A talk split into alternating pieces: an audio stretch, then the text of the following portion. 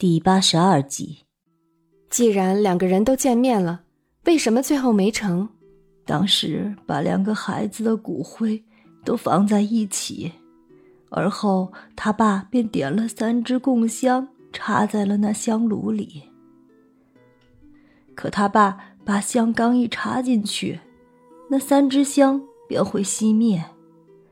他爸一连点了四次，都是这种情况。没有办法，那灵婆便说他们两个互相之间不愿意结婚，所以这件事儿便不了了之了。当时结冥婚的时候，他在现场吗？在的。其实当时我们本不愿意让他去的，但他说什么都要去看看，我们也没有办法。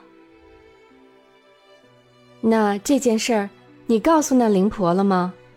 她既然是灵婆，就一定有办法啊！唉，该说的我们都已经找过了。那灵婆除了能助人结冥婚以外，便只是些装神弄鬼的本事，弄了点符汤，回来根本就没有什么用啊！我微微的点了点头，继续道。你看他现在的情况，应该是撞着什么不干净的东西了。我倒是想办法进去看看，但是能不能把他带回来，就另说了。说罢，我便扭头看着站在身边的周娜说道：“今天晚上你替我顶一下班吧，故事我已经弄好了，你照着念就可以了。”周娜点了点头，笑道：“行行行，没有问题，只要你能把我妹妹救回来，怎么都行。”有周娜替我顶班。我也就没什么可担心的了，让那一对夫妇给我在他旁边又准备了一张单人床后，我便手握着钥匙，缓缓地躺在了床上。这钥匙我已经使唤过很多次了，它的一些功能作用我也算有了一些心得。手里紧紧地握着那钥匙，心里一直默念着秉欢的名字。渐渐的，我便开始感觉自己的眼皮发沉。与此同时，一股久违的困意瞬间将我笼罩。在那弥留之际，我忽然感觉自己的身体很轻，一阵清凉，一阵凉意浸透全身后，我便再没有了意识。也不知道过了多久，当我再次睁开眼睛的时候，发现自己正躺在一块石头上。这个石头很大，我蜷缩着躺在上面刚刚好。我微微的睁开眼睛。发现此时的天际是一片美艳的橘红色，天际的圆日仿佛要渐渐地离开这个世界。夕阳西下，天地间尽是美景。我从那石头上面爬起来的时候，发现自己此时正身处在一座荒凉的大山上。我之所以说它荒凉，倒不是说这山上没有植被动物，而是放眼望去，除了一间红色的砖瓦房外，没有其他的人家，我这是在什么地方？借助心灵钥匙的力量，我怎么会来到这个荒凉的地方呢？就在我站在那石头上四处张望的时候，耳边却突然传来了一阵唢呐声。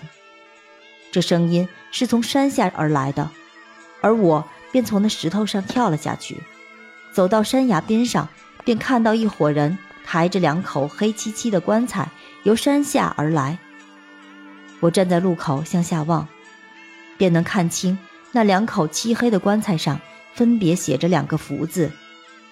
这棺材头上的字可是有讲究的，七十岁以前只能写福字，到七十岁以后才能写寿字，以图寿终正寝的意思。当然这就扯远了，不过我依次便依稀可以判断出棺材里躺的这个人大概的年纪。那伙人吹着唢呐，一直向山上走去。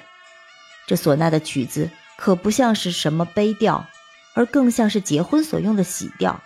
两个唢呐匠人走在队伍的最前头，而那两口黑漆的棺材则是在队伍的中间。这队伍行进的速度很快，也就是十几分钟的时间，便从山下来到山顶。队伍打我身边浩浩荡荡地走过时，我便在那人群中。看到了秉欢的身影，看来我并没有走错地方，此时正是他们结冥婚的时候的场景。显然，他们是看不到我的存在的，所以那浩浩荡荡的队伍从我身边走过后，便径直的进入了那孤零零的红色砖瓦房里。那一大堆人进去后，这大部分人在放下棺材后便离开了，只有少部分亲属还有那两个唢呐匠人没有离开。毕竟这结冥婚也算是结婚，总也需要些响动。待那些无关的众人全部离开后，秉欢的父母便转身关上了房门。这房门一关，屋子里的光线顿时便暗了下来。我这才发现，原来这屋子里并没有窗户，整个屋子的光源就只有那两个白色的蜡烛，而在那蜡烛的后面，则是供奉着一尊观音像。那本来应该是祥和和善的观音，像现在这样的场景下。略显得有些诡异，而就在此时，从那观音像旁边的小门里走出来一个满脸皱纹、满头白发的老婆婆。这老婆婆身穿的衣服倒很是朴素，只是这举手投足之间透露出来的金灿灿的手镯、项链，显得同她的衣服有些格格不入。我想，这位应该就是灵婆了。那灵婆从后面走出来，双手合十。冲众人行了一个礼，而后从一旁的柜子里拿出了一方正方形的红布，盖在了那观音的头上。他缓缓地转过身来，望着脚下两口黑漆的棺材，说道：“两个人都带来了。”秉欢的父母点了点头，与此同时，另一对看起来年轻一点的夫妻也微微的点了点头。这屋子里的一边有两张太师椅，此时这两张太师椅上空荡荡的，什么都没有。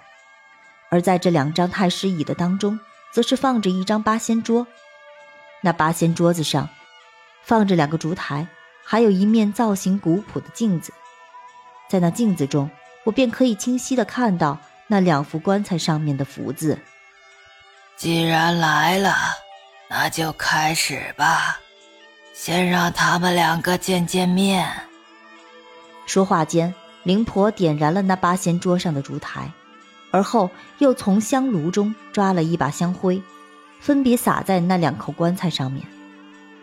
而后拿着自己的两只手，一左一右同时开工，在一层薄薄的香灰上写了一个“起”字。